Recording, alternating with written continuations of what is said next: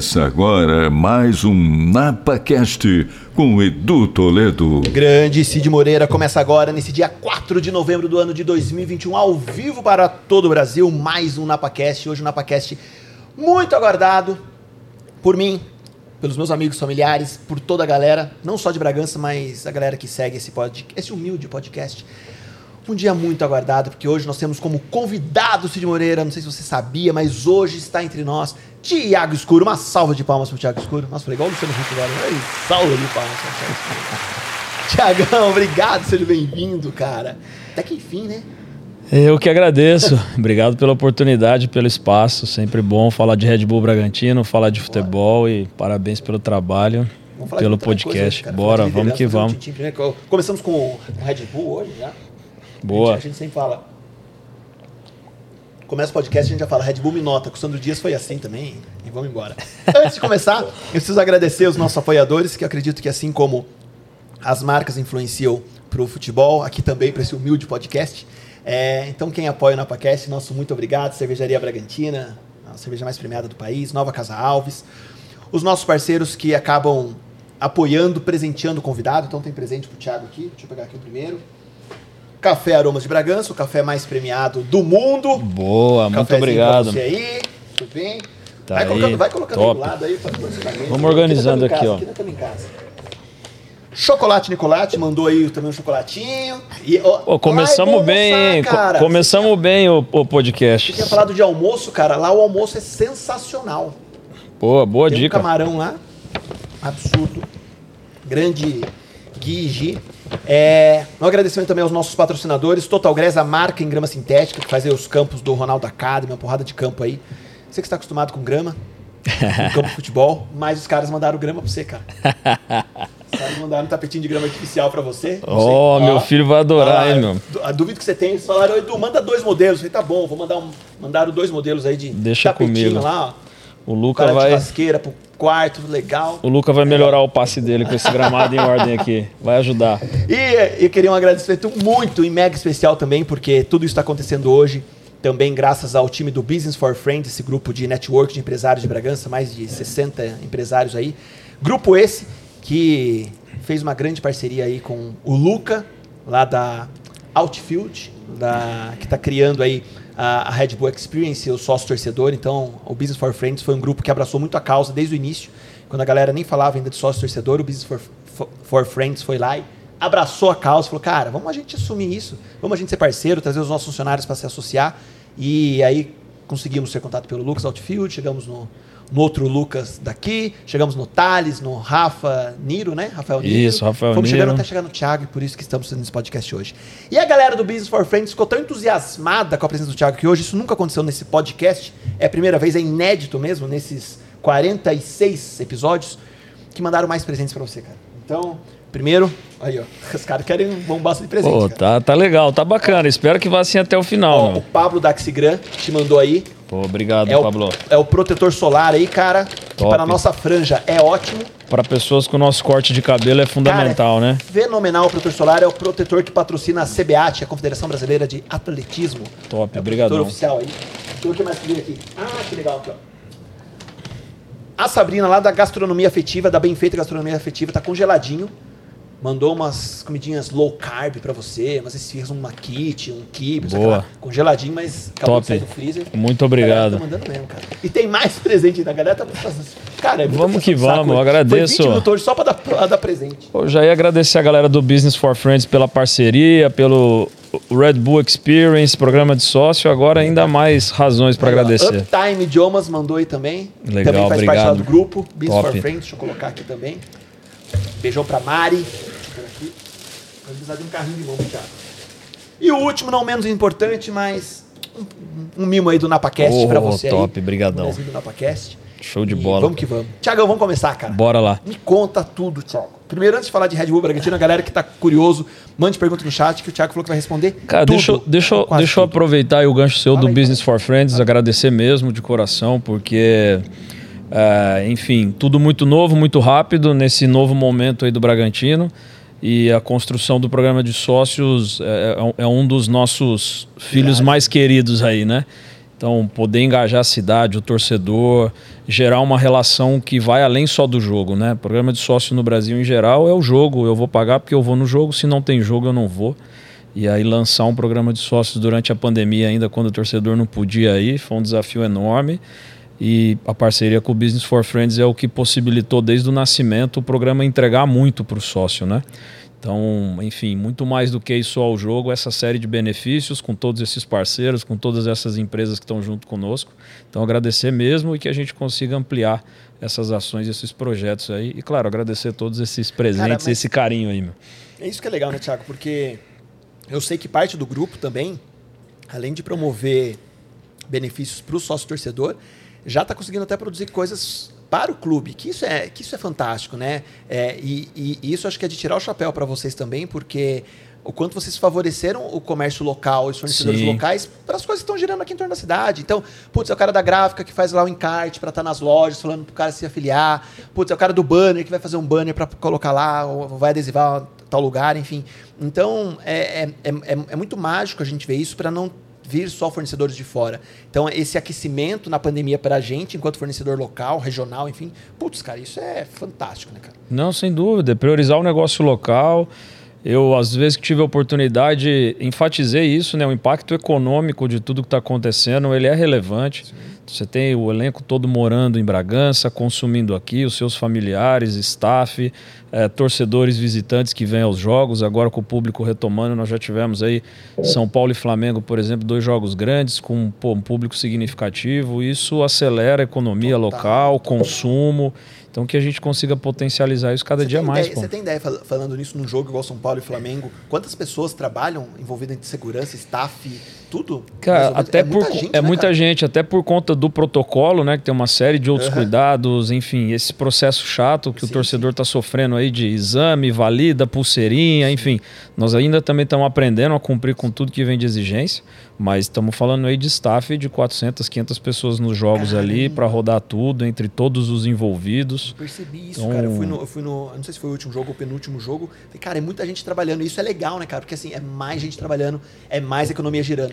É, e começa na parceria com o poder público, que a prefeitura também, todos os órgãos nos dão todo o apoio aí, porque é o trânsito, é a polícia militar, é a guarda, enfim, é uma cadeia de atividades aí para o jogo acontecer que movimenta muita gente.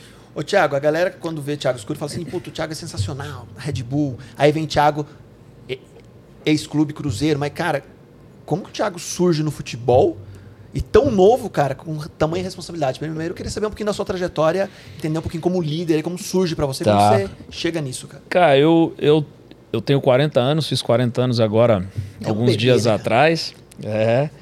Eu, enfim, assim como vários tentei ser jogador na base, joguei futebol de base aqui e acolá. Enfim, tive a oportunidade de, de ter uma, uma educação bem estruturada em casa, em todos os sentidos, não só na questão dos valores morais, integridade, mas também educação formal, acesso a, a boas escolas. Então, isso tudo em algum momento me direcionou para o mundo acadêmico. Gostava muito de esporte, gosto, né, futebol. E aí aquela coisa de para que lado que eu vou. E aí eu me deparei com o curso de ciência do esporte na época. Isso foi 98 para 99. E haviam duas universidades no Brasil que tinham o curso, a USP em São Paulo e a UEL em Londrina, a Universidade Estadual de Londrina. E dentro do, do, explicativo desse curso, eu com 17 anos, tinha lá uma das diretrizes que era, ó, sai o dirigente esportivo dessa formação. E aí isso desde aquela época me chamava muito a atenção. Assim, eu não, não me vejo no campo, não me vejo um cara diretamente na operação da parte técnica, nunca vi. Isso me tirou da educação física. Aí pensei um tempo em fazer administração. Meu pai foi administrador, é administrador, né? E, e aí isso foi me levou para esse curso. Fiz em Londrina quatro anos e desde o início tentando direcionar minha formação para essa área de negócios no esporte, né? Hoje eu tenho essa clareza, na época era, pô, vou para esse lado aqui, marketing esportivo. Ou tá dentro do futebol. É, não, era, era, era muito longe estar dentro do futebol, porque é um ambiente muito fechado, né? É. Não é, não, se hoje ainda é, as pessoas têm essa percepção, imagine, cara, 20 anos atrás, né? E, então, quando eu me formei, eu, o mercado é São Paulo, tenho que meter a cara, vou para lá. Eu vim e comecei a rodar as agências de marketing esportivo da época. Então, fui em todas elas aí, pesquisando na época e vinha batendo em todas, entregando currículo, tentando achar algum espaço. Uh, e aí buscando cursos de capacitação na área de gestão esportiva. E aí nessas, nessas andanças eu consegui entrar em processos seletivos da Brunoro e Coco na época, que era agência do José Carlos Brunoro, que foi o diretor do Palmeiras Parmalat, enfim, uma história no esporte aí desde o voleibol até futebol, Fórmula 1 riquíssima, e o José Coco, que era o cara que organizava o circo todo daquela época de jogos de vôlei em estádios, enfim, início dos anos 80. Então eu ingresso no mercado através do marketing esportivo na Brunori Coco. E aí foi uma série de coincidências de estar no lugar certo na hora certa, porque a vida é muito de sorte também, de coisas que a gente não consegue explicar. Estava num processo onde o Grupo Pão de Açúcar estava montando o que hoje é o Aldax, né? o que tornou-se o Aldax, na época Pão de Açúcar Esporte Clube. E o Brunoro foi contratado para ser o diretor deste projeto pelo Grupo Pão de Açúcar, pelo Dr. Abílio Diniz. E aí eu estava dentro da agência e eu ingressei no futebol dentro de um clube empresa como supervisor das categorias de base. Então assim, eu trabalhei sete, oito meses só na agência de marketing esportivo. Aí surgiu esse convite.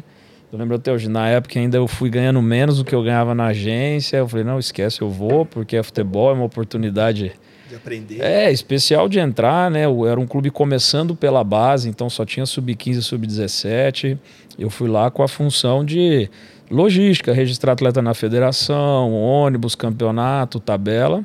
E aí foram 10 anos ali dentro, crescendo, se desenvolvendo, continuei estudando sempre, estudo até hoje. Acredito muito nisso, no conhecimento como caminho. E é isso, aí foram 10 anos ali, aí saí, Red Bull Brasil, dois anos, Cruzeiro, e aí voltei em 2017 para buscar é, construir boa parte do que a gente já está conseguindo consolidar agora. Aí. Mas aí, enquanto gestor, Tiago, como é para você essa, essa. Não sei se você pode até dar um exemplo de como é gerir um time diferente do Red Bull Bragantino hoje. Né? Como que é a gestão de um time é, talvez a a imprensa em alguns momentos tem, ah, eu não posso divulgar, é, sempre divulgação vem com o Bragantino, não põe a marca. Entendi. Né? A gestão, putz, o Red Bull veio e com muito investimento, e aí os outros times ficam com ciúme, né? E aí como que é a gestão disso? É uma empresa gerindo, é, é, é uma cara de empresa hoje dentro do Red Bull Bragantino mesmo? Existe uma, uma, uma percepção de... Eu, eu, eu sei, eu, eu tô chovendo no molhado, né? Mas, puta, compliance, é, não, total, como, total. Como que é hoje isso, cara? Como, o quanto isso é bom, cara? É uma, é uma, é uma estrutura corporativa para operar no futebol. Porque a gente também não pode tirar isso de perspectiva, né? Tem um time no Brasil hoje? Não, na Série A o Cuiabá é limitada também, ah, né? Cuiabá é limitada? É, Cuiabá é limitada. É... Só? É, nas séries A e ah, B só. só. Aí você tem clubes que são empresa que ainda estão no estágio menor, é, ou trabalham com formação. Sim. Então, assim, é, é, um, é uma estrutura corporativa num ambiente que é o futebol, porque é uma indústria diferente, né? Não dá para você só trazer o corporativo aqui para dentro e achar que isso vai resolver todos os problemas. É, acho que eu sempre, eu sempre tive um olhar muito de humanizar o processo. O futebol ele é muito cruel com as pessoas que estão dentro. Então, se o gestor não tiver esse olhar humano, é, é difícil conduzir, controlar, né? Porque todos nós, eu menos, mas treinador, jogadores principalmente, são julgados duas vezes por semana. Sim. E de uma forma cruel. Com redes... Tá ganhando é lindo, né? Cara, é, e com redes sociais até selvagem o julgamento está se tornando, né? Uhum. Então, e, então para quem está dentro, humanizar, ter o respeito, ter o entendimento de que ninguém entra em campo para perder. O cara não entra em campo para errar, ele não entra em campo para fazer nada de errado. Apesar de que isso acontece, porque é do jogo. É, então é ter essa compreensão, essa humanização, na minha concepção, é um ponto-chave. E a Red Bull nos dá condições de ser um clube proativo e não reativo. Talvez essa seja uma diferença muito grande. Nós sabemos onde nós queremos chegar, de que forma, e a gente trabalha e defende isso. E, em geral, como os clubes são muito, uh, enfim, suscetíveis às pressões externas, eles são muito mais reativos, né? Sim. Então, estão reclamando do Thiago. Pô, vamos trocar o Thiago. Ó, estão reclamando do jogador tal, vamos substituir. Estão pedindo.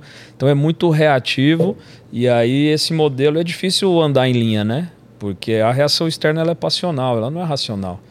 Então, acho que tem que ter essa compreensão, enfim. Eu, eu acredito muito nesses processos aí. É, ó, o caminho é esse, a forma de jogar é essa, o perfil de jogador é esse, os processos internos são bem estabelecidos e vão sendo melhorados. E aí o resultado em campo ele vai sendo uma consequência, pro jogador, né? Para o jogador, por exemplo, que talvez seja uma parte, a parte mais, é, talvez com vícios, um jogador que vem de um outro time diferente, a adaptação dele dentro de, uma, de, um, de um processo de, de negócio hoje dentro do Red Bull Bragantino é diferente também? Ele, ele sente nessa, nessa, nessa chegada também? Sim, alguns se adaptam mais fácil, outros têm mais dificuldade, né? Mas é mais, se torna mais rígido, Thiago, ou não? Eu acho que é, ele é mais direto. Mais direto. É, eu não sei se a palavra é rigidez. Nós, tá. nós somos disciplinados. Perfeito. Então, algumas questões elas não são negociáveis. Então, independente do quão bom você seja, você vai ser tratado igual a todo mundo você precisa cumprir as regras. É, porque qualquer ambiente precisa de, de disciplina, né? Então a gente tem isso ali. Então, cara, tem horário, tem profissionalismo. O atleta de futebol hoje não é mais o de 15, 20 anos atrás, onde os caras tinham condições de sair, beber, farrear e ainda assim conseguia jogar. Hoje não consegue jogar se não for profissional, porque a exigência física foi para um outro patamar. Uhum. A exigência cognitiva do jogo aumentou muito também, o entendimento do jogo está cada vez mais complexo. Então, o atleta precisa entender os comportamentos com e sem a bola. Isso não é tão simples quanto torcedor imagina. Não é. Então, assim, cada vez mais a exigência sobre o atleta profissional de futebol ela é muito alta e, no nosso caso, muito jovens. Então, isso torna o desafio ainda maior, né? né? É, e aí tem que ter tempo, paciência, tem que criar um horizonte um pouco maior para o atleta poder se adaptar e se desenvolver, né? Quando, quando a, a marca Red Bull uh, começa esse entendimento para vir para Bragança, enfim, para fazer essa parceria, para fazer essa compra, enfim, tal o, o Thiago já, já tinha voltado ou não tinha voltado ainda para Red Bull? Já, já. já. Você participou dessa, dessa pré-fase, dessa pré... Sim, na verdade, assim, a, a, condução do processo, ela ocorreu muito é, comigo e com o Marco Chedi na época, de buscando soluções para todos os, os entraves. Bragança, cara? Você lembra disso? Cara, lembro, lógico que eu lembro. Nós, nós estávamos avaliando clubes que nós pudéssemos aplicar esse modelo da Red Bull que não é fácil, não é tão simples, né? Porque tem essa questão de controlar a operação do futebol 100%, tem essa questão de é, redesenhar a marca, nome, é, cores, então assim, é, vários temas sensíveis na cultura futebolística nossa. Por isso que sempre que eu posso eu exalto o entendimento que o Marco Chedi e a família tiveram. Porque você abrir mão de controle, de poder, de autonomia, que eles sempre tiveram, não é um processo tão fácil, tão simples. As pessoas banalizam isso e quando ele externa que ó, foi o caminho para o clube poder crescer e poder se perpetuar, de fato foi o sentimento dele. Ele enxergou isso antes que os outros. Está vendo isso agora, né? É, e, e, assim, ele continua conosco, participa conosco de várias atividades, nos ajuda muito em vários temas mas ele teve que abrir mão de processos que pertenciam só a ele, escolha de treinador, de jogador, o dia a dia. Isso hoje Hoje é um processo seletivo, com qualquer multinacional. Fica, e aí fica predominantemente é. sob a gestão da Red Bull. Então, mas o processo de construção, ele começa quando nós estávamos é, verificando o mercado. O Bragantino era uma das alternativas pelas características, por todo o potencial que tem, e está se confirmando rápido, né? E, e aí, dentro desse processo, as notícias começaram a rodar o mercado e um dia o Marquinhos me procurou. Ó, oh, esse processo é, procede? Pô, eu tenho interesse em conversar, entender. É, assim, cada vez mais está difícil manter, sustentar o futebol, porque era assim que o Bragantino funcionava. E aí nós iniciamos as conversas e aí pouco a pouco foi achando um equilíbrio, né? Então o Marquinho trabalhou muito para defender pontos importantes para o clube que preocupavam ele nesse processo de virar empresa. Então ah, pô, e se a Red Bull vem e leva o time embora de Bragança? Cara, daqui, tem uma trava. O nome Bragantino, enfim, o uniforme preto e branco. Então, vários pontos. Foi ele que puxou isso. Foi ele que foi puxou. conduzindo a negociação e protegendo, de alguma maneira, dentro desse negócio, uh, os valores, a história, a origem do Bragantino. E aí nós chegamos uh, em bons termos ali, onde tem funcionado muito bem. Nós nunca tivemos divergência, nós nunca tivemos nenhum atrito é, significativo nessa jornada, cara. Uma coisa que comentaram muito também, Thiago, é dentro do processo do, do Bragantino, nós não, não sei, né? É, vocês sempre tiveram a, a característica de talvez lançar ou mostrar novos talentos do que buscar talentos antigos ou cartas marcadas no mercado, né? E, e demonstrou uma situação muito legal da gente ver, né? Falou, caraca, como esse cara joga bem, como esse aqui não sei o quê. Da onde veio, né? É, isso é uma premissa do, da, da, Red Bull Bragantino de ah, não tem que trazer os grandes nomes, os 10 melhores nomes do país para estar dentro do Red Bull? Ou isso não aconteceu ou pode acontecer também? Cara, isso é uma premissa da Red Bull, é o DNA da marca. Dar asas a pessoas e ideias. No fundo, é, é essa é a essência por trás de tudo. Teve contigo aqui o Sandro Dias. É, ele é atleta da Red Bull. Acho ele é mais a, antigo, é, o patrocinado mais antigo. É, a Red Bull ajudou ele a se tornar o número um do mundo, não o contratou quando ele era o número um do mundo. Perfeito. Então, e essa é a, é a essência que a marca aplica em todos os projetos esportivos. Então, se você for olhar uh, surfistas, skatistas, paraglide, todas as modalidades, é um jovem potencial que a Red Bull detecta e ó, o que, que você precisa para ser topo do mundo. E nós vamos te ajudar a ter condições de chegar lá. E é esse o processo que a gente aplica no futebol hoje. Então, é, essa narrativa de que ah, a Red Bull faz isso para vender o jogador, é, ela, é, ela é muito fácil ser derrubada. A Red Bull sempre teve os pilotos de Fórmula 1 mais jovens, ela sempre teve essa característica como marca. Então, aplicar isso no futebol hoje tem essa essência, tem a essência do jogo, um jogo agressivo, um jogo intenso, exige atletas mais jovens e com uma mentalidade aberta para ser desenvolvida. Então, se nós trouxermos atletas aí na casa dos 30 e tantos, a chance de influenciar o que ele pensa do jogo é muito menor do que um jovem de 18 anos. Uhum. E a gente vem conseguindo demonstrar que esse é um caminho que pode tornar o clube vencedor. Eu acho que essa, essa temporada, para mim, o maior valor dela é esse porque em muitos momentos esse modelo do jovem foi questionado e criticado, né? Ah, não adianta, tem que ter cara experiente, tem que ter o cara. Eh, cada um usa uma terminologia e esses jovens estão demonstrando que talvez não, cara. A gente consegue ganhar com, com talento, com trabalho, com juventude, com agressividade e, e espero que continue andando assim. Mas qual a diferença então, Thiago, é, do que era o Red Bull Brasil para o Red Bull Bragantino, enquanto gestão e enquanto time? que, o que, que muda muito? Porque assim, por que, que eh, talvez a gente vê o Red Bull Bragantino hoje muito muito bem e era diferente do que era o Red Bull Brasil, por exemplo. A, é que, a premissa era a mesma? Ou? Não, é que assim, é que o Red Bull Brasil ele teve sucesso esportivo dentro uh, daquele ambiente, daquele horizonte, né? Uhum. Então, uh, o Red Bull Brasil nunca foi rebaixado, Sim. por exemplo. Uh, ele patinou algum tempo na Série A2 para subir, muito mais por questões ligadas à gestão o Red Bull Brasil, por muito tempo, ele foi um clube vinculado à estrutura de bebidas no Brasil. E não era um projeto vinculado ao, ao global. Então ele tinha um misto ali de o gestor de bebidas fazia a gestão do futebol. Então ele era um clube empresa com uma cara de associativo, entendeu? Tá. Porque não era uma gestão 100% técnica para aquele business. Entendi. E aí foram muitas rupturas, então não tem muito a ver com o que é hoje o Red Bull Bragantino. Então, assim, o, o Red Bull Brasil chegou a ter três treinadores no quadrangular final da Série A2. Essa não é uma mentalidade europeia, essa não é. que era muito fruto das decisões que eram tomadas no Brasil.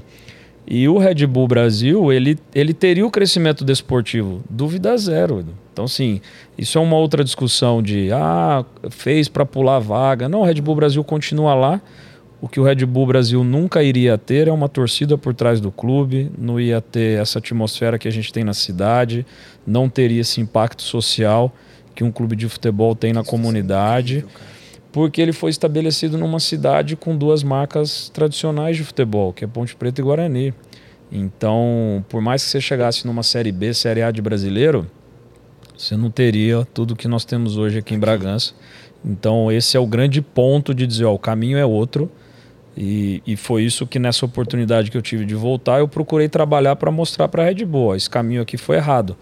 Vamos por esse aqui, porque aqui tem, tem pontos sensíveis, nós estamos enfrentando, mas ali na frente o, o, o ambiente, a atmosfera, o potencial, ele é outro, né? Uhum. Como é que você vai construir uma arena para um clube que tinha média de 200 pessoas no estádio por jogo? Que é o que está acontecendo aqui, né? A gente está conseguindo resgatar, vocês estão conseguindo resgatar também e, e, trazer novos torcedores, né? Isso, isso é legal, né? Talvez assim, a gente tem a torcida antiga do Bragantino, a gente tem a torcida antiga putz, de décadas tal, mas hoje você já vê a criançada falando que qual o seu time? Eu torço pro Red Bull Bragantino, né? Era algo que a gente não via. Meu filho fala isso, ele tá afiado então, com essa então, resposta cara, aí. É isso, né, cara? É engraçado, né, cara? Porque é um resgate, né, cara? De, de realmente trazer essa nova geração, essa molecada, para acreditar realmente no time da cidade, né, cara? Que hoje não é um time da cidade, hoje é um time nacional. Né? Não, então, eu, eu acho que não. Acho, acho que nós ainda estamos no trabalho de ser o time da cidade, o time da região. É, então, assim, que cada vez mais a gente tenha mais pessoas é, deixando de torcer para clubes da capitais e tendo no Red Bull Bragantino o seu único time. Não é o primeiro, é o único. O único. Que time você torce? Eu torço para o Red Bull Bragantino, o resto tanto faz. É estar é tá ali todo o jogo, é acompanhar, é viver a equipe no dia a dia. Então acho que nós ainda estamos nesse processo desse resgate que você está falando. De fazer esse público jovem que tinha se desconectado um pouquinho do clube dizendo, ó, volta, pô, dia de evento é legal, o clube é legal, organizado, é sério, você vai ter uma relação bacana com essa instituição aqui. Então acho que nós ainda estamos nesse processo, pelo menos é a minha percepção. O famoso, a famosa pergunta que o pessoal pensa se é mito, é mito ou, ou verdade. E o estádio, cara? Vai, vai ser um novo estádio ali mesmo? Sai dali o estádio? Aquele projeto que viralizou é real? É ali mesmo, não é? Não, nenhuma das versões viralizadas tem relação com o que está sendo concebido. Tá. É, enfim, eu até agradeço os criadores porque elas dão impacto pra caramba, viraliza, a galera assiste. Não tem nada a ver com aquilo. Não, nada a ver, nada a ver. Ali é. são sugestões aqui de pessoas que se envolveram com o processo e é legal. É, mas é sim um novo estádio, onde é hoje o estádio na Bia Bichedi. Permanece Uma ali. arena, permanece ali, chance zero de sair.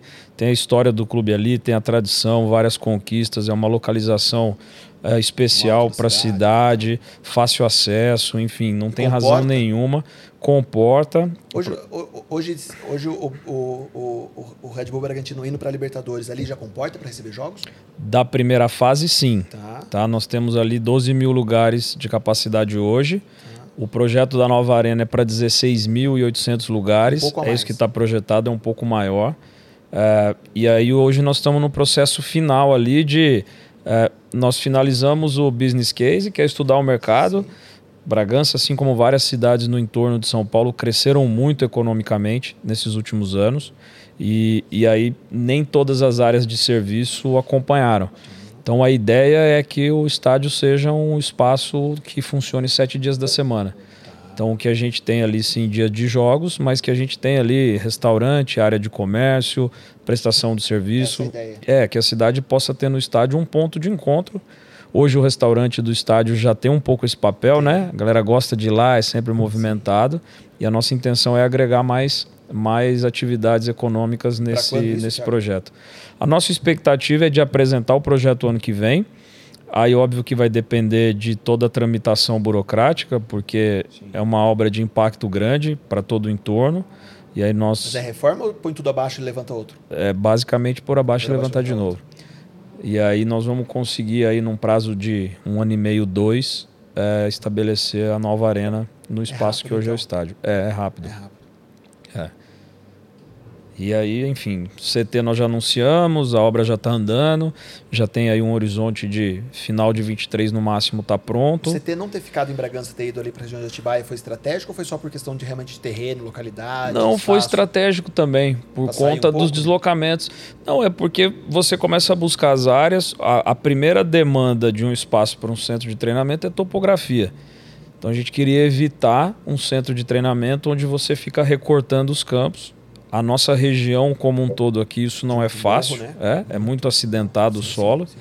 Então, e além disso, nós procuramos trabalhar uma, um local mais reservado, mais retirado, que desse essa tranquilidade, porque o objetivo ali é centro de treinamento, é trabalho, é dia a dia, não é necessariamente um espaço para ser frequentado pela comunidade no dia a dia. Uhum.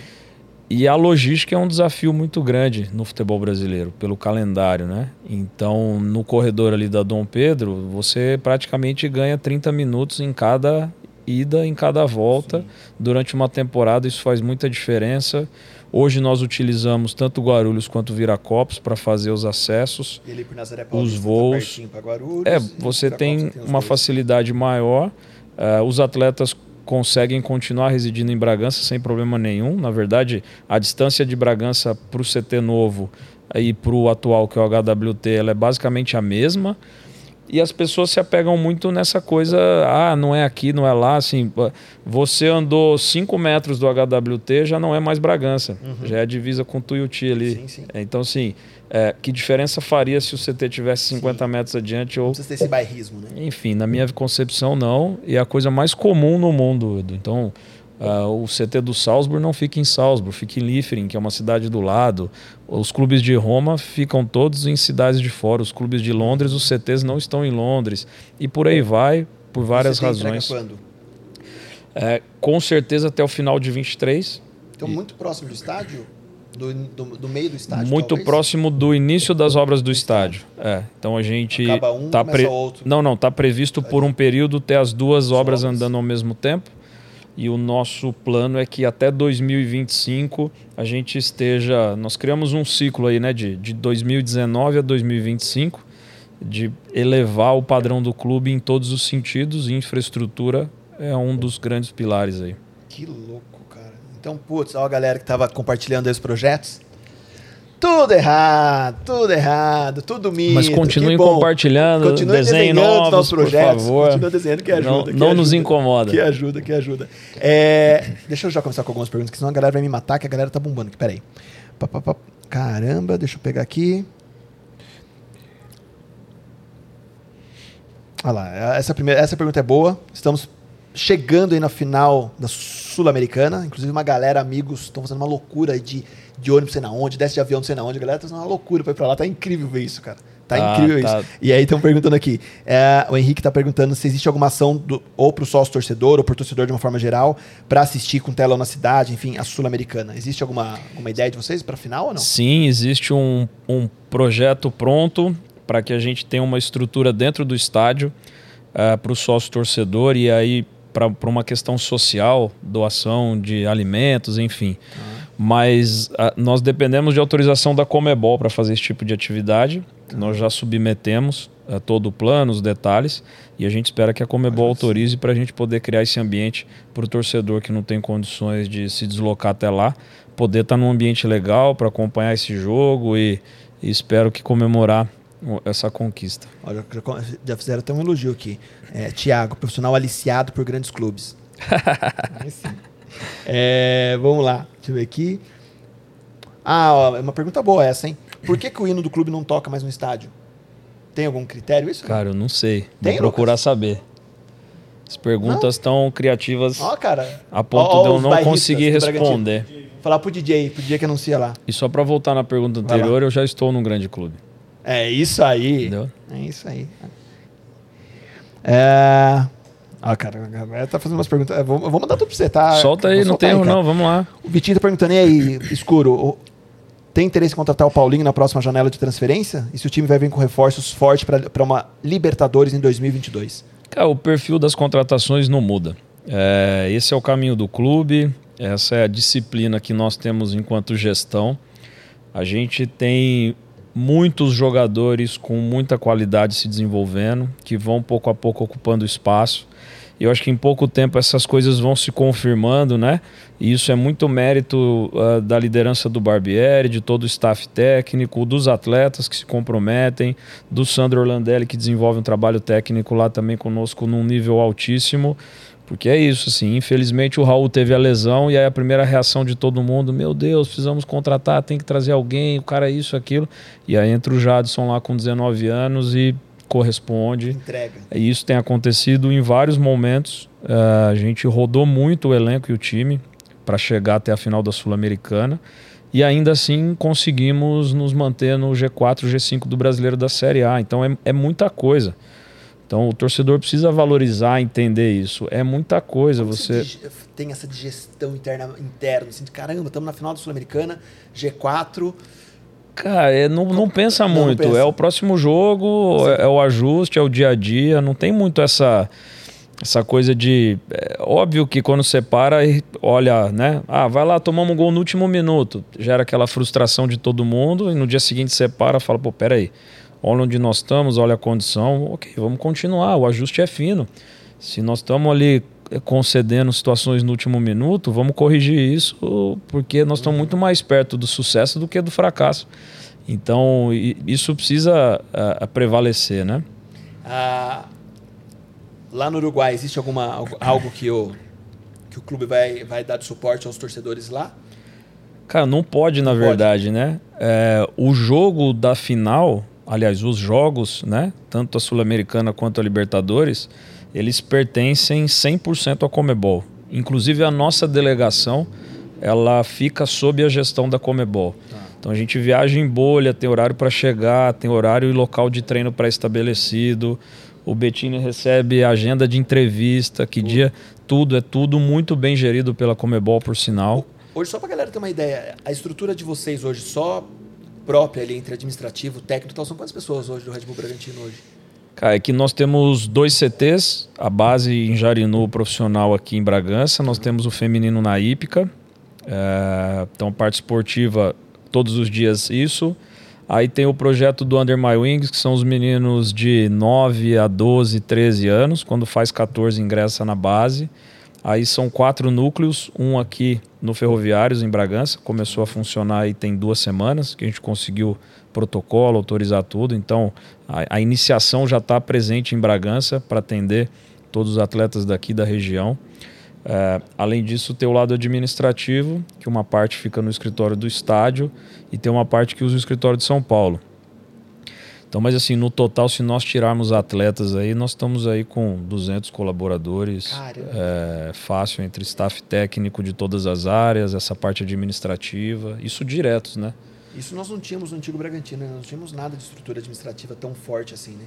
Mas era, era um cenário de muito mais dificuldade, né? Assim, é, ainda manteve o clube ali a 1, a 2, competindo. Sim, segurando né? as pontas ali. Nosso saudoso Veiga conseguiu levar o clube para várias decisões aí, fazendo um trabalho bacana de recrutar jogadores em locais que ninguém ia. Então é isso, eu Trabalhei no Aldax, Série A3, o Veiga estava lá vendo o Paulinho com 19 anos jogando pelo Pão de Açúcar Esporte Clube na época e trouxe para o Bragantino.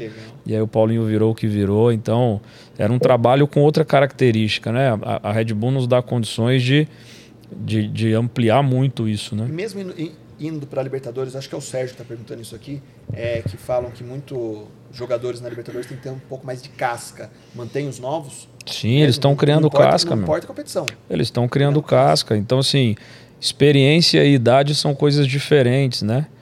Então, o que nós estamos fazendo é tornar jovens experientes. Então, essa Sul-Americana já foi uma demonstração.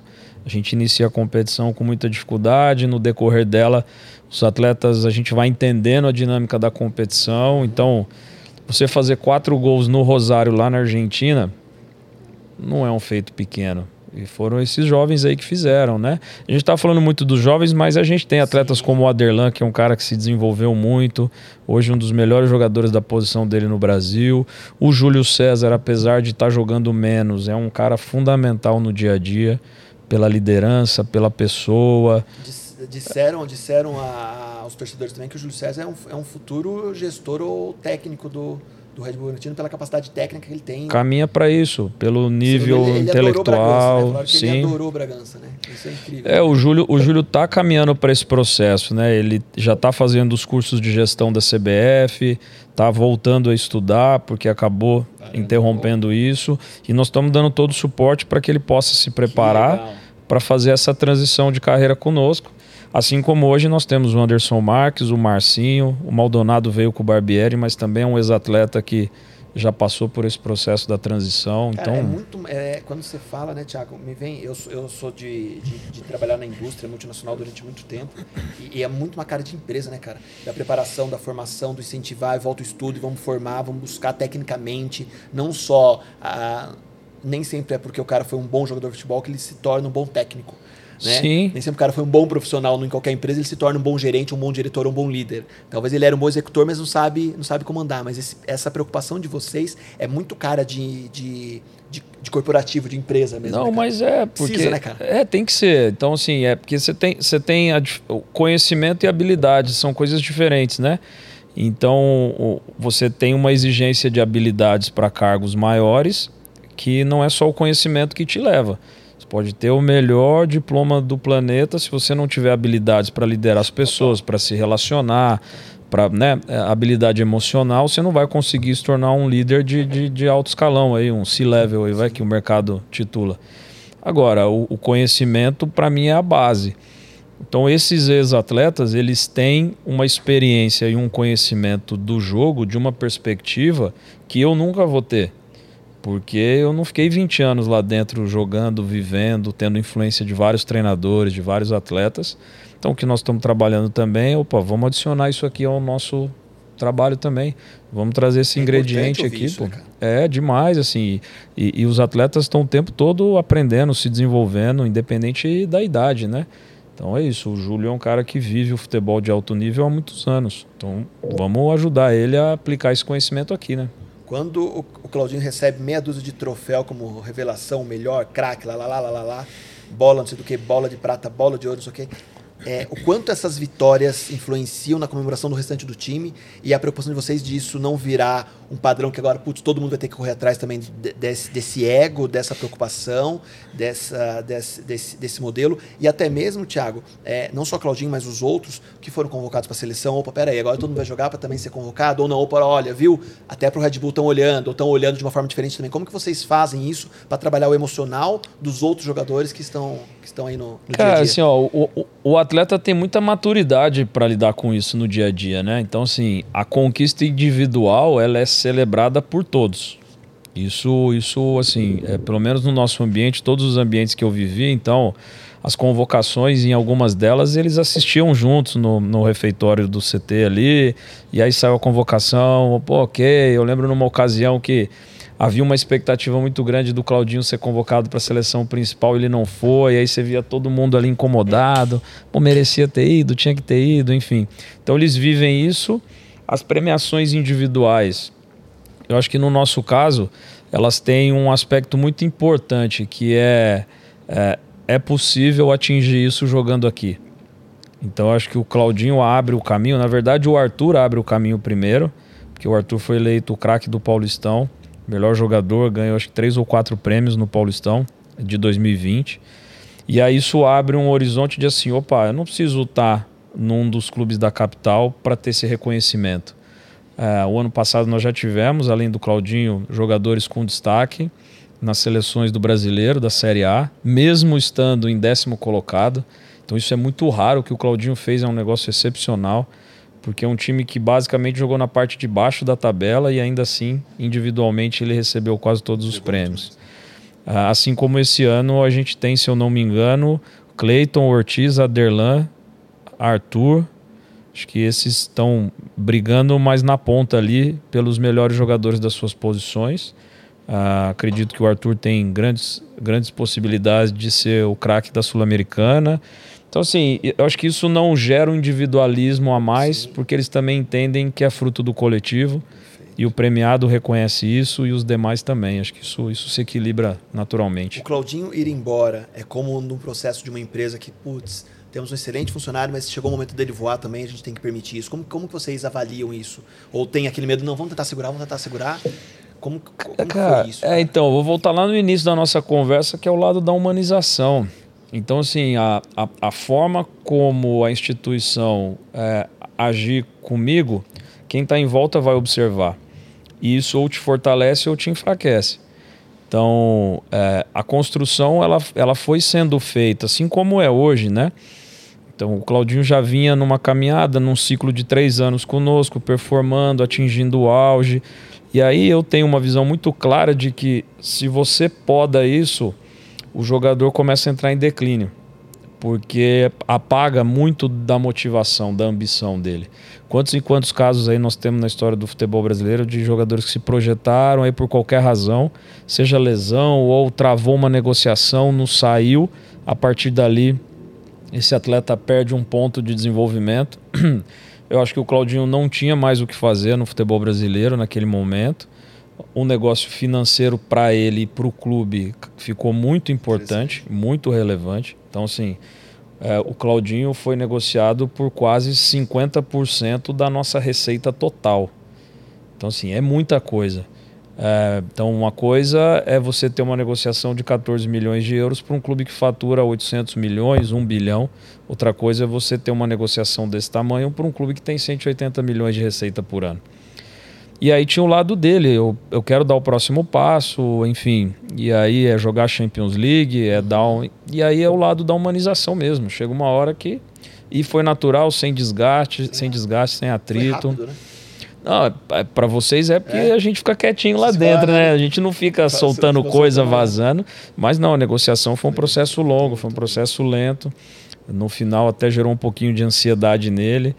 É, mas correu e, bem. E hoje, Thiago, fazendo até uma outra dúvida enquanto, enquanto, enquanto gestão. Quando um, um jogador é convocado para um jogo da seleção, no meio de um campeonato brasileiro ou sul-americana, caramba, levaram dois, três, enfim, isso, isso dá um desgaste interno putz, cara, vamos ter um jogo importante agora, que é import... enfim tal, e nós estamos com dois, três na seleção que não vão poder jogar, enfim. Ah, assim, ó, no nosso ambiente a decisão é do jogador, sempre foi. Ele, ele decide. Mesmo com relação à seleção olímpica, que não era uma obrigatoriedade. Quando é data FIFA, o clube não tem escolha. Uhum. É... Se eu te falar que não incomoda zero, é mentira, mentira. porque o treinador se incomoda, uh, staff técnico coletivo. mais. É, eu acho que tem espaço para a CBF gerir isso melhor. E a gente vem discutindo e propondo soluções. Então, é, por exemplo, nós, nós fomos eliminados na Copa do Brasil, todo mundo esquece. Assim, você não precisa jogar a Copa do Brasil na data FIFA. Naquela altura, a CBF é, adiou só o Flamengo, os demais tiveram que jogar, e aí, coincidência ou não, nós nunca vamos saber, nós e Palmeiras fomos eliminados por conta de ter jogadores importantes servindo a seleção. Nós fizemos o confronto com o Fluminense sem o Claudinho e o Cleiton, que estavam na seleção olímpica, assim como o Palmeiras tinha cedido alguns jogadores. Então, assim, uma competição mata-mata, com a importância que a Copa do Brasil tem para os clubes, ela podia estar em outro lugar no calendário, né? E aí acho que agrava-se muito o fato de você só adiar um clube e os demais não. É, então acho que esse, isso tem espaço para ser melhor gerido. Agora, o calendário brasileiro não tem mágica, não tem como, tem que jogar. É, então eu acho que é, é, eu só sou a favor do mesmo critério o ano todo. Uhum. Eu acho que esse ano foi um ano complexo porque a gente foi utilizando critérios diferentes no decorrer da temporada.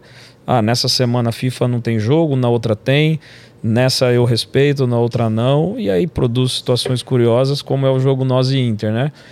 O jogo foi adiado por conta do Edenilson e do Arthur e nenhum dos dois jogou. Porque o Edenilson foi expulso uma rodada antes e o Arthur é, tinha pego Covid. Não adiantou nada. Dentro, acontece. Acontece, acontece.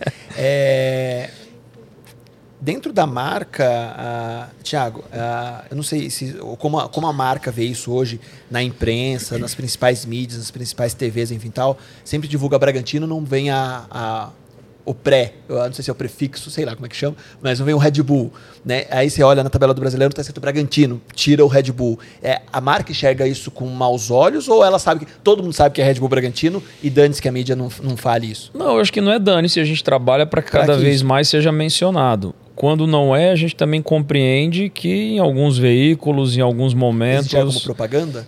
Não, acho que não, é que talvez o nome fica grande, né? Tá. É, dependendo de onde vai ser aplicado, a escrita não cabe, é, e aí vira o RB, é, e aí vão criando variações, né? A gente tem trabalhado para que o nome seja aplicado, com a Comebol funciona bem, Comebol quase em todas as comunicações dela, quando cabe Red Bull Bragantino.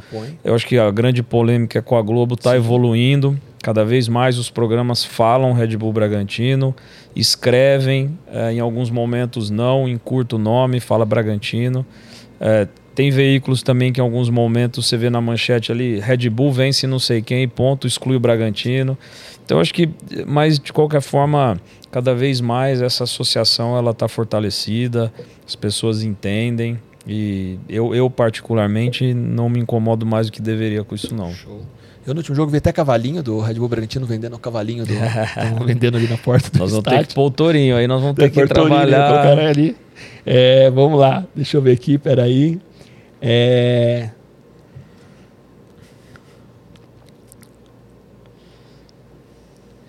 Caramba, cara, tá bombando de pergunta aqui, hein, João? Deixa eu, deixa eu me achar aqui. Olha a diferença de um CEO. Agora olha para dirigentes do Corinthians, São Paulo e outros times. Dá até pena. Parabéns, Thiago Escuro. Tem que falar também, né, cara? É gestão, gestão corporativa, gestão mais técnica, né? O Bragantino se tornou um negócio, né, cara, também, né, cara? Tem isso também, né, cara? É, Deixa... Todos são, né? Todos a partir são. do momento que você tem dinheiro e atividade econômica, é nenhum, é negócio. Nenhum time entra para não ganhar dinheiro, como qualquer empresa não, que nasce então, para ter lucro, né? É que assim, né, a partir do momento que você tem ali consumo, dinheiro tal, é negócio. A forma como o negócio é administrado, é, de fato, num ambiente corporativo como é o nosso, ela é mais estruturada, digamos assim, né? Ó, a galera já tá, já tá precoce aqui. É, começando obras do estádio, já tem ideia para onde vão os jogos do, daqui? Se vão para Campinas ou, ou, Não, nós estamos ainda estudando, é, mas é um ponto de preocupação. O primeiro objetivo é não tirar os jogos de Bragança. É encontrar junto com a CBF uma, uma, uma estrutura, uma alternativa provisória que seja.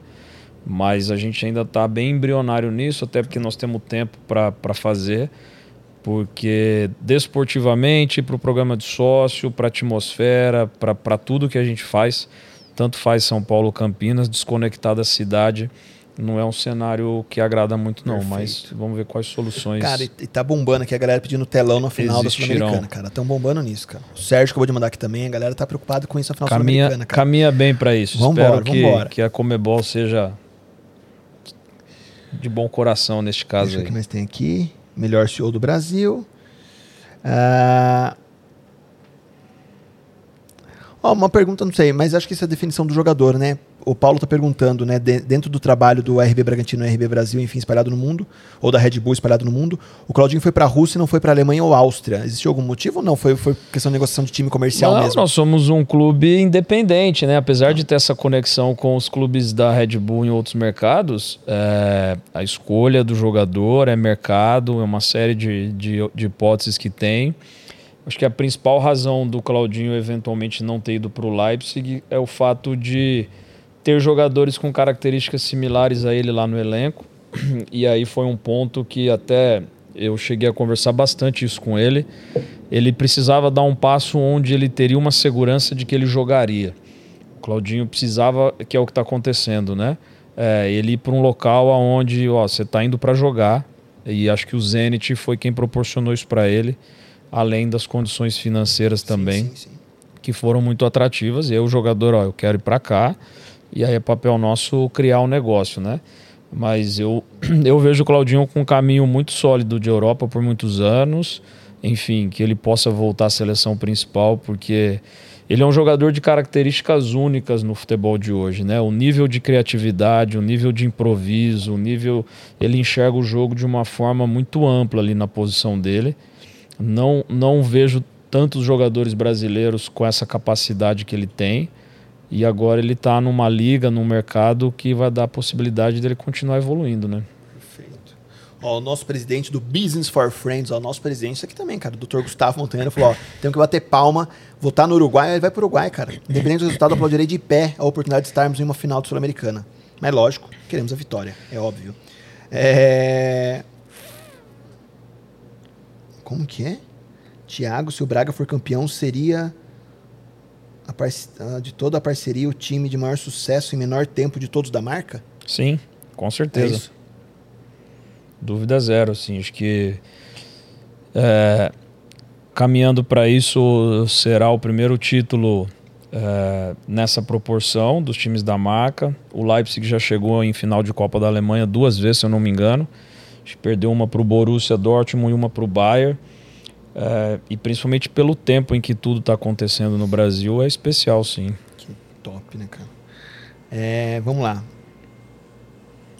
Molecada com 17 anos, olha lá, meu sobrinho é craque de bola. Como coloca ele para treinar na base do Braga? Como que é feito o processo seletivo? Como é que funciona isso? Existem, sei lá, o peneirão, existe... É, então, peneirão não, tem processos de avaliação, de observação. Eles ainda estão com muitas restrições por conta da pandemia, né, dos protocolos. A gente, a gente talvez tenha sido o clube mais cuidadoso do país nesse sentido. E continuamos. Mas a tendência é que em breve a gente tenha até essas seletivas aqui em Bragança, nesse núcleo que eu falei para você que está funcionando no Ferroviários. Normalmente o nosso site é o ponto de comunicação onde você consegue se inscrever, agendar horário, dia para ir. E tem uma galera nossa trabalhando nesse processo. Se é craque é bom, vai dar certo. Corre no site. Dúvida zero. Corre no site. Ó, fato que os jogos, enfim, os acréscimos, substituições, enfim, pergunta do Gustavo. Mas como vocês estão, estão trabalhando ou tratando os muitos gols tomados após os 45 minutos, cara?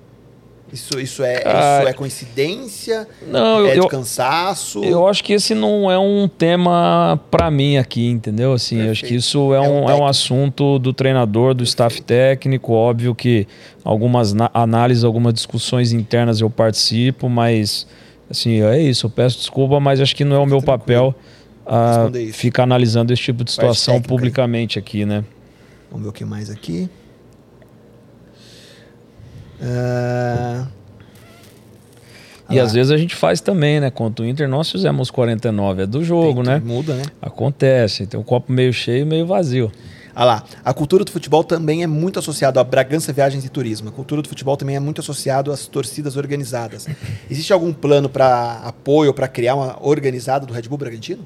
Não. Não. Isso não. nasce pelo próprio torcedor. Nós respeitamos as organizadas, a gente se relaciona, mas cara, eu, eu não, para mim não tem nenhum sentido uh, um grupo de torcedores ter mais atenção em, de, em, detrimento dos outros. Eu acho que todos os torcedores são bem-vindos, o torcedor organizado tem o espaço dele e tem o nosso respeito, assim como a família, o grupo de amigos, quem quer que seja, né?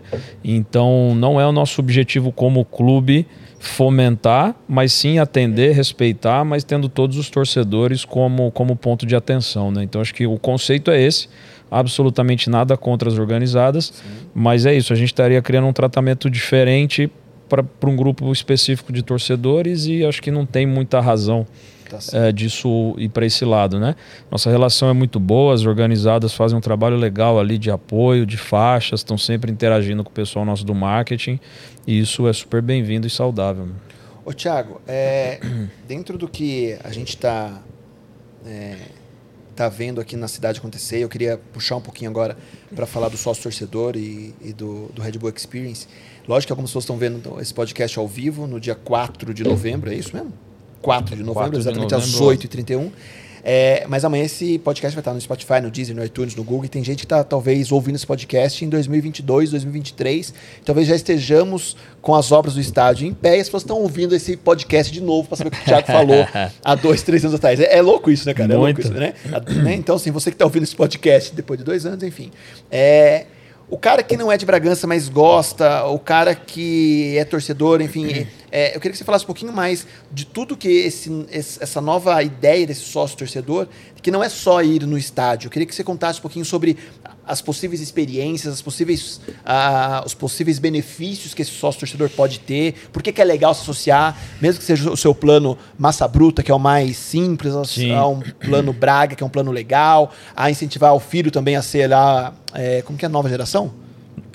Nova geração? Próxima geração. Próxima geração, é. enfim, tal. Por que, que é legal se associar? Não é só dar dinheiro, enfim, o que, o que, que pode acontecer? o é, primeiro ponto, é assim, ó, o nosso programa de sócios, ele ele está constantemente em construção, né? Então, agregando novos benefícios, novas atividades. Então, basicamente, a ideia é: ok, você tem o dia de jogo, tem dois programas de sócio que te dão direito aí a todos os jogos.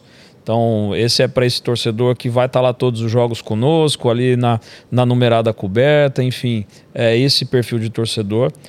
Os outros planos, eles te dão benefícios nessa rede credenciada da região. Então, isso cada vez mais tem funcionado melhor, onde os negócios da região geram benefícios e esse sócio ele é provocado. Você vai estar na sua casa à noite, você recebe um SMS, ó, passe em tal lugar e você tem desconto nisso.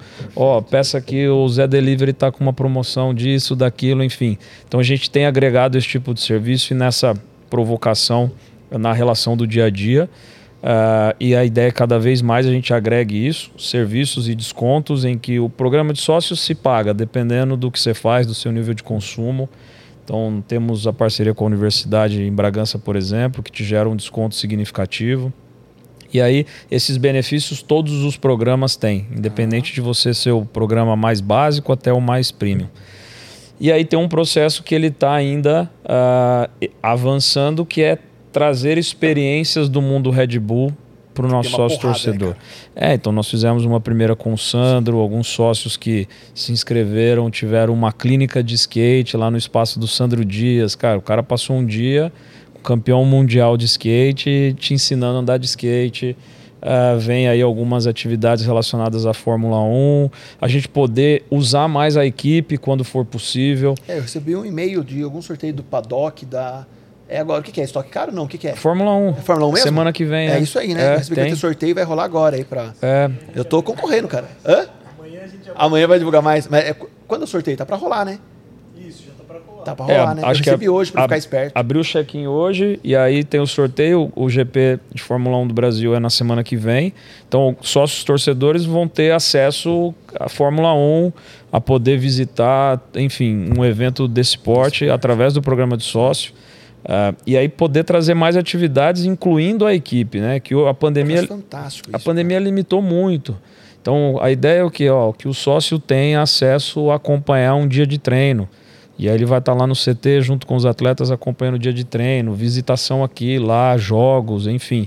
A, a projeção até de eventualmente sócio ir assistir um jogo do Leipzig na Champions. Ontem jogou Leipzig e Paris Saint-Germain no estádio nosso em Leipzig. Imagina dois sócios aqui do, do Red Bull Experience podendo ir lá. Então, a ideia é criar e fomentar é, é trabalhar nessas cara, é frentes, cara, assim, ó, cara. benefícios para o torcedor no shopping, local, né? no shopping, é. que todo mundo adora é mais Red Bull, né?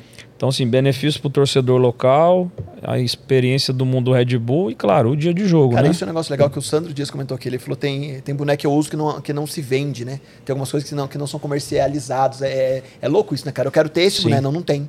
Né? Não tem, né? O quanto a marca virou uma marca, né, cara, é, de moda, né? A galera quer ter a camiseta, quer ter o boné, enfim, tal. É, é outro estilo também, é. Né, cara. Isso que é legal. Vamos lá. Não posso perder aqui. O Sérgio tá perguntando, é, é uma preocupação ano que vem brigar por título no Paulistão? É uma prioridade Paulistão ano que vem? Na gestão? Ou todos os campeonatos são prioridades sempre? Não, assim, ó, eu. eu um clube do nosso porte, é, o gestor não pode planejar ser campeão. Eu não acredito nisso. Então, essa ideia de que o gestor é campeão, eu não acredito nisso. Uhum. Quem ganha título é, é liderança do treinador, staff técnico e atletas. O meu trabalho enquanto gestor é criar as condições e criar um ambiente para que a gente possa praticar o futebol em alto nível. E aí a conquista esportiva ela vai oscilar. Então eu, eu falei isso e aí você falou agora, imagina o cara voltando lá atrás tal.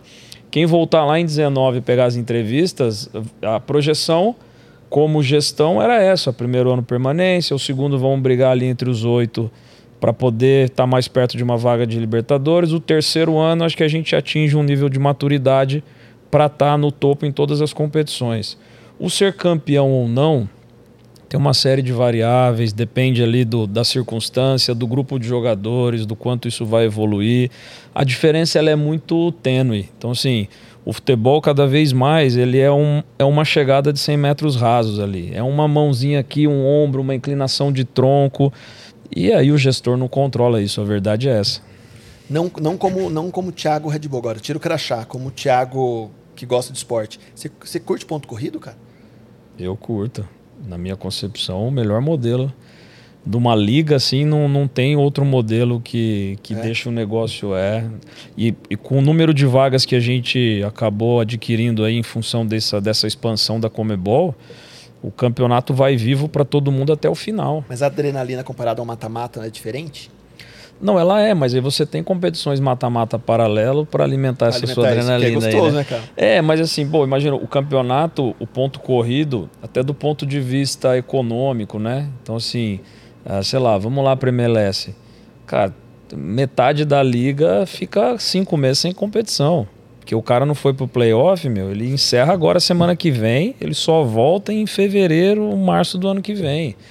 Então, assim, é, imagina, para a cidade sede, para o estádio, para operar, para um monte de coisa, a, a, liga te dá a base do calendário. E aí as Copas vão no meio. Eu, eu acho que esse modelo. correndo fora ali, né? Não, e tem que ter, é, porque que ter. é como você classifica para as Copas, né? Então imagina, hoje é isso que eu falei, o campeonato ele vai vivo para 18 clubes. Ok, você vai ter um ali embaixo que vai ser difícil, já caiu. Hoje o campeonato caminha para o Atlético ser campeão também com alguma antecedência. Pode acontecer isso, como já aconteceu em outros anos. E aí o resto ali é brigar por Libertadores, por Sul-Americana, para não cair. E tá muito perto ali. O cara tá brigando para não cair pela vaga da Sul-Americana. Então, assim, os jogos vão, vão vivos. vão vivos até o final. Aí sim. Muito bom, muito bom. É... Ah lá, ó, acabaram de colocar. Não existe mais ingresso disponível para Fórmula 1. Só sócios Red Bull agora que pode concorrer a poder ir. Acabaram de colocar aqui. É... Mais uma perguntinha aqui. É... Tiago, dentro, dentro do, do que você está falando hoje de, de campeonato, de estrutura, de onde o, o Bragantino quer chegar ou gostaria de chegar, é, ouvir o torcedor hoje, ouvir o torcedor local, é, ouvir opinião, é algo que vocês recebem de uma maneira. A galera, puta, reclama lá no site ou no perfil do Instagram do Red Bull que é bem forte. Vocês, vocês fazem grandes campanhas, enfim tal. É, vocês ouvem isso, vocês tratam isso internamente. Opa, peraí. A galera tá mandando muito direct no Instagram do Red Bull falando disso. Vocês ouvem isso e tentam trabalhar. Não que isso tem que ser uma verdade absoluta. Não é igual o time, ah, o cara tá indo mal, tem que trocar esse cara. Não isso, mas vocês existem essa, essa comunicação, esse tratamento da, da informação que chega para vocês, da comunicação do Sim. torcedor, fãs, enfim tal? Sim, com muito cuidado cuidado, com muito respeito. A gente está um ano e meio sem público, está voltando agora. Uh, eu acho que tem a forma da interlocução. É, então, assim, acho que é, educação é bem-vinda em qualquer ambiente, mesmo no virtual. Então, quando a crítica, a abordagem, ela é, ela é construtiva. No início, na Série B, até com o Bettini mesmo, na época a gente tinha uma estrutura muito menor do que tem hoje. Várias vezes eu ligava para a pessoa, a pessoa até assustava. Eu lembro de um episódio, uh, o filho foi para se inscrever para entrar com o time, e aí tinha um limite ali que a CBF impunha. E aí o pai mandou uma mensagem: Pô, meu filho ficou chateado, se frustrou, isso e aquilo. E aí eu, o Bettini conseguiu o telefone via rede social e eu liguei. Pô, tô te ligando para entender como é que foi o episódio, o que, que aconteceu, qual foi a dificuldade, até para a gente ajustar o processo, comunicar melhor não é o clube que limita o número de crianças, é a CBF. Então, porque aí, pô, é uma criança frustrada no dia de jogo, então vamos comunicar antes, ó, inscreve até a véspera. Então a gente usa isso, a experiência do torcedor, para melhorar o processo do clube. Legal, assim como agora no primeiro jogo da volta ao público, pô, a pulseirinha, o processo de troca ali, muita reclamação. Nós estamos tentando tentando digitalizar o processo de venda de ingresso que é uma exigência da CBF também. E Bragança ainda roda muito num outro formato, o cara quer ir na bilheteria, comprar, comprar em dinheiro.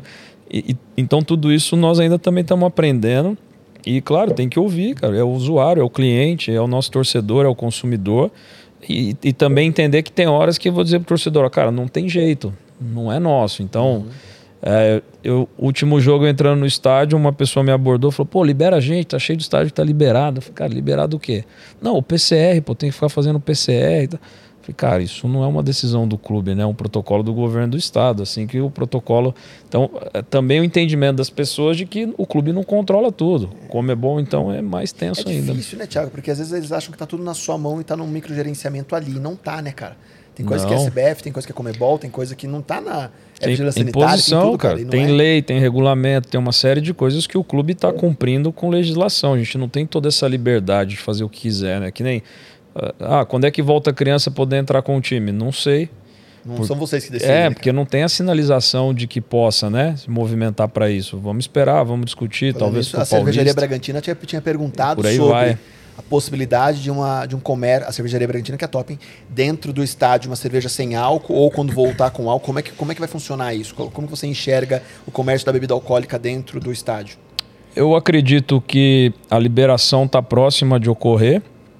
É, acho que ficou uma visão antiga de que o álcool é que trazia violência para dentro do estádio. Uh, enfim, em várias direções isso já foi comprovado que não é bem isso. Em vários estados com restrições, com alguma parcialidade já está liberado. E a expectativa é que isso possa voltar para São Paulo também, por um consumo decente, social, respeitoso, né? Que é o que a gente espera de todo mundo. E assim que abrir a possibilidade, claro que, como a gente falou há pouco, aí, os negócios locais precisam ter a nossa é prioridade. Você imaginar, né, cara? Dentro de um estádio local, você fala assim: ah, tem um cara da, do lanche da linguiça que vende lá no campo, é outro do café, é o cara da cervejaria Bragantina. Eu acho que, eu não sei se é essa regionalidade, a, a Red Bull olha para Bragança de uma forma diferente também, com essa questão cultural, local? Não, claro, para todos os clubes, né? Então você tem hábitos que pertencem ao Red Bull New York. Você tem hábitos que pertencem à Alemanha. Aqui nós vamos adaptar. Então, é essa, essa tropicalização em todos os sentidos é algo que a Red Bull enxerga 100%. E assim, o maior indicativo disso é que nós somos um clube 100% gerido por profissionais brasileiros. Então, se tivesse essa visão, você teria estrangeiros aqui, não que seja contra, Sim. mas é um baita do indicativo. Então, quem conhece o mercado aí são vocês. Eu sei que você já falou disso hoje, mas então não, não é um, uma verdade, é um mito de que a, a Red Bull não olha, não olha com bons olhos para Bragança no sentido dessa regionalidade, dessas questões culturais. De forma alguma. Não, então, esse processo de esse processo de modernização da arena, por exemplo, tende a, a preservar esses ativos. Então, pô, a terra da linguiça, o sanduíche de linguiça é uma tradição forte do estádio. Precisamos manter, nós precisamos manter essa, essa raiz, essa essência uhum. do clube do local, né? Isso pertence a nós, né? Que legal. Quando hoje você já, eu não sei se você já encontrou com ex-jogadores do Bragantino da época passada, década de 90, como, como, que eles enxergam? Que feedback você tem hoje da galera que jogou lá, o saudoso final do Brasileiro, Paulista, 90, 89, Novo Horizontino, enfim, como é que, como que esses jogadores... A grande maioria deles tem uma relação muito saudável, bacana, assim, porque é, esses caras são muito gratos ao Bragantino, por, porque assim como hoje, eles eram todos jovens, se desenvolvendo e crescendo, então, na verdade, a história está se repetindo. É, eles vieram para o Bragantino e, através do sucesso no Bragantino, tomaram caminhos diferentes. Então, é, e aí no início eu acho que tiveram algumas manifestações de, ah, de se incomodar com o formato, com o modelo, mas eu acho que isso também já passou, já entendeu o quão sério é o processo da Red Bull, quão honesto e transparente é. E a Red Bull não apagou a história do Bragantino. Né, de cara? forma alguma, Perpetuou, né? né? É. Acho que hoje no Instagram de vocês, não sei, é, Bettini, acho que teve um post ontem, hoje de aniversário, de um ex-jogador, não teve? Do Jubaiano, Jubaiano né? É, é, eu vi que vocês postaram algo assim, né? É, então, vários tipo deles moram na cidade, então uhum. acompanham, estão com a gente. Eu tenho contato com alguns.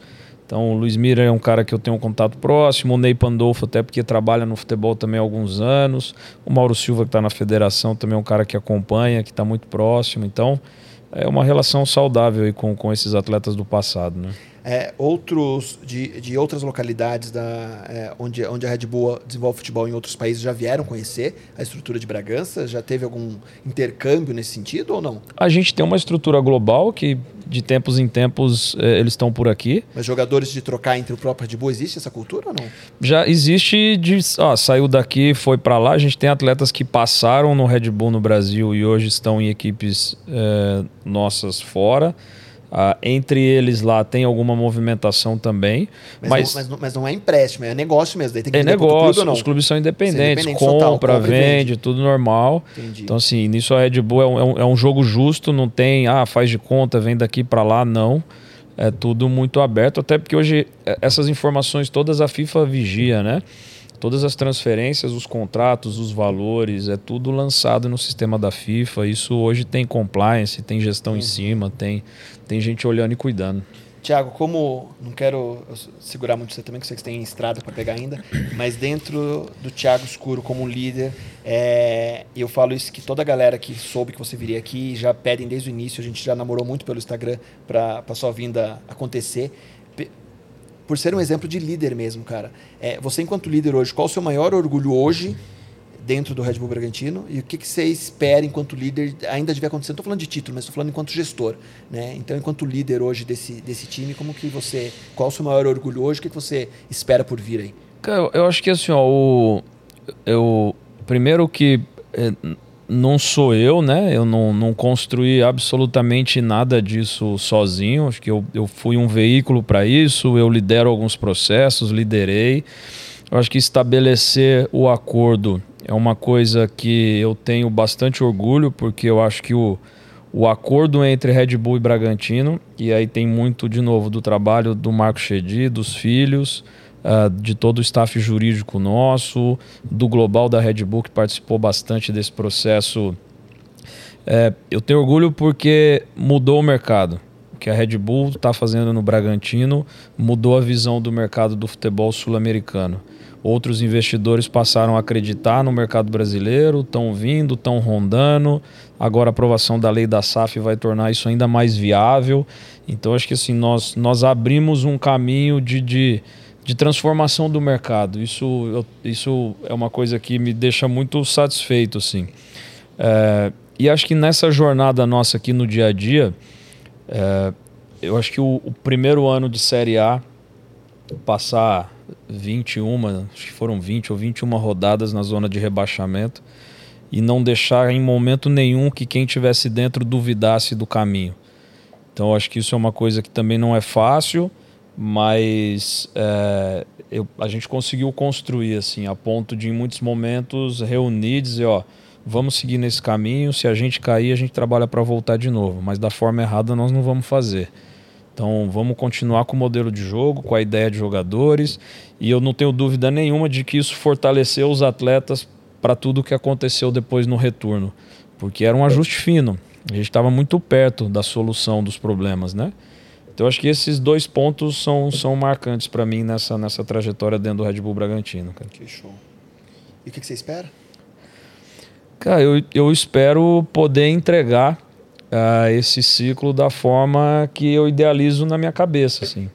Então isso é uma coisa que me, me pertence muito, assim, de é, CT, estádio, um clube competitivo, uma categoria de base top, top, de altíssimo nível, referência no nosso mercado, uma relação com a torcida. O que eu falo assim, acho que esse é o papel do gestor, é poder criar as condições em todos os níveis.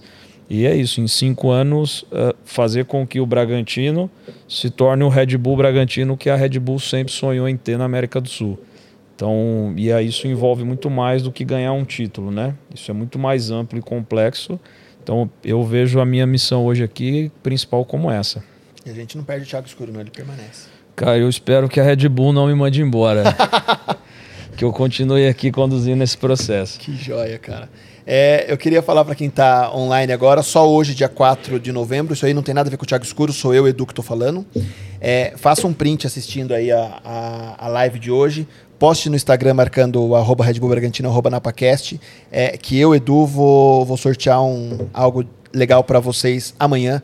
Vou sortear uma. Não sei ainda. Talvez uma camisa. Aí, Betinho, ele colocou uma pressão em você pra você mandar alguma coisa não, também. Cara, Falou, eu, Edu, eu que vou bancar. Eu, eu que, que banco, cara. Eu, todos os convidados aqui ganham camisa, nós cara. já vamos ter que pôr alguma coisa do Red Bull não, Bragantino aí também. O Betinho já vai cuidar, fica tranquilo. fica tranquilo. Posta aí, marca o Red Bull Bragantino.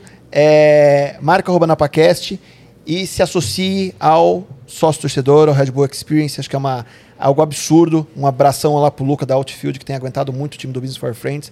A gente briga direto com ele, cara, mas no bom sentido. A galera, ah, eu fiz isso, né, cara? Você se filia, botei a galera, fiz uma associação de uma galera junto comigo lá, massa bruta. Falei, cara, não, muda pro Braga. Aí manda mensagem, porra, dá pra mudar. Manda mensagem pro Bruno, pro Luca. Luca, muda todo mundo pro Braga agora. Caramba, você me associou ontem. Agora que eu percebi que o Braga é melhor. A galera que não tá entendendo é que tem o plano Braga, cara, que é fantástico o plano Braga. Eu vou estimular a galera no plano que eu gosto.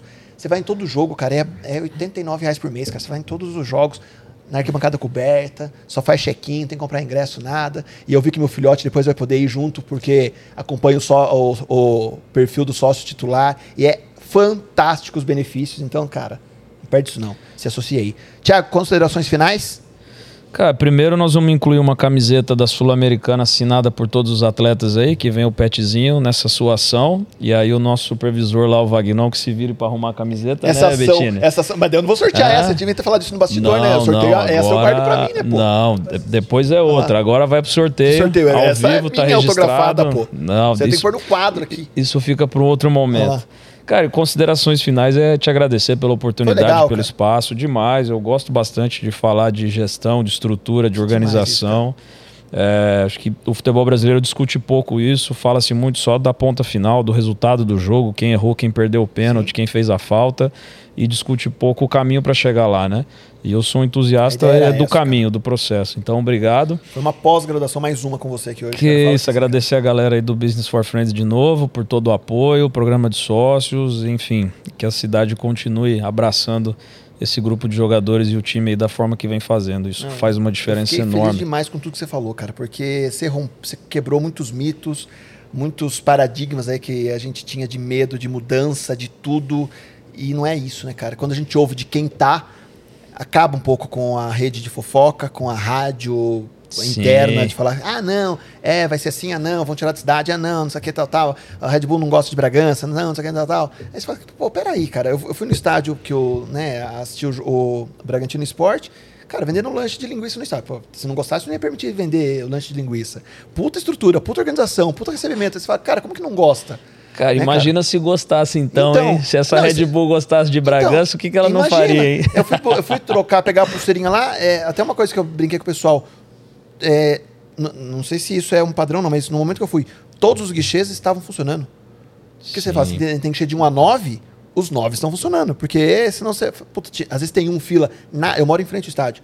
Né? Não tinha fila, todo mundo organizado, cada um sua hora. Cara, isso tá É, e o que eu falei do aprimoramento contínuo, cara. No, cara. no segundo jogo já criou um bolsão um pouco mais separado ali da bilheteria, porque o primeiro deu confusão.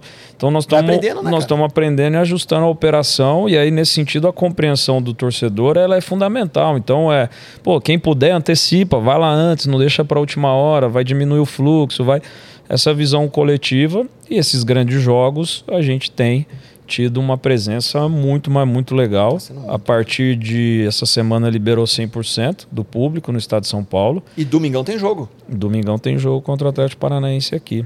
É isso aí. Vamos Seguimos na caminhada. Bom, horarinho bom para levar a criançada. Não pode levar a criançada ainda pode? Pode. Pode? Pode. Como funciona para criança? Tem que fazer teste? Tem. Mesmo pequenininho? Mas ele faz lá na hora? Não, você Não. faz o PCR até PCR. 72 horas e leva e o leva laudo. Lá, e leva é. lá. Então, beleza. Então, os pais querem levar as crianças, não esquece aí do PCR da criançada, senão não entra. É. é isso aí.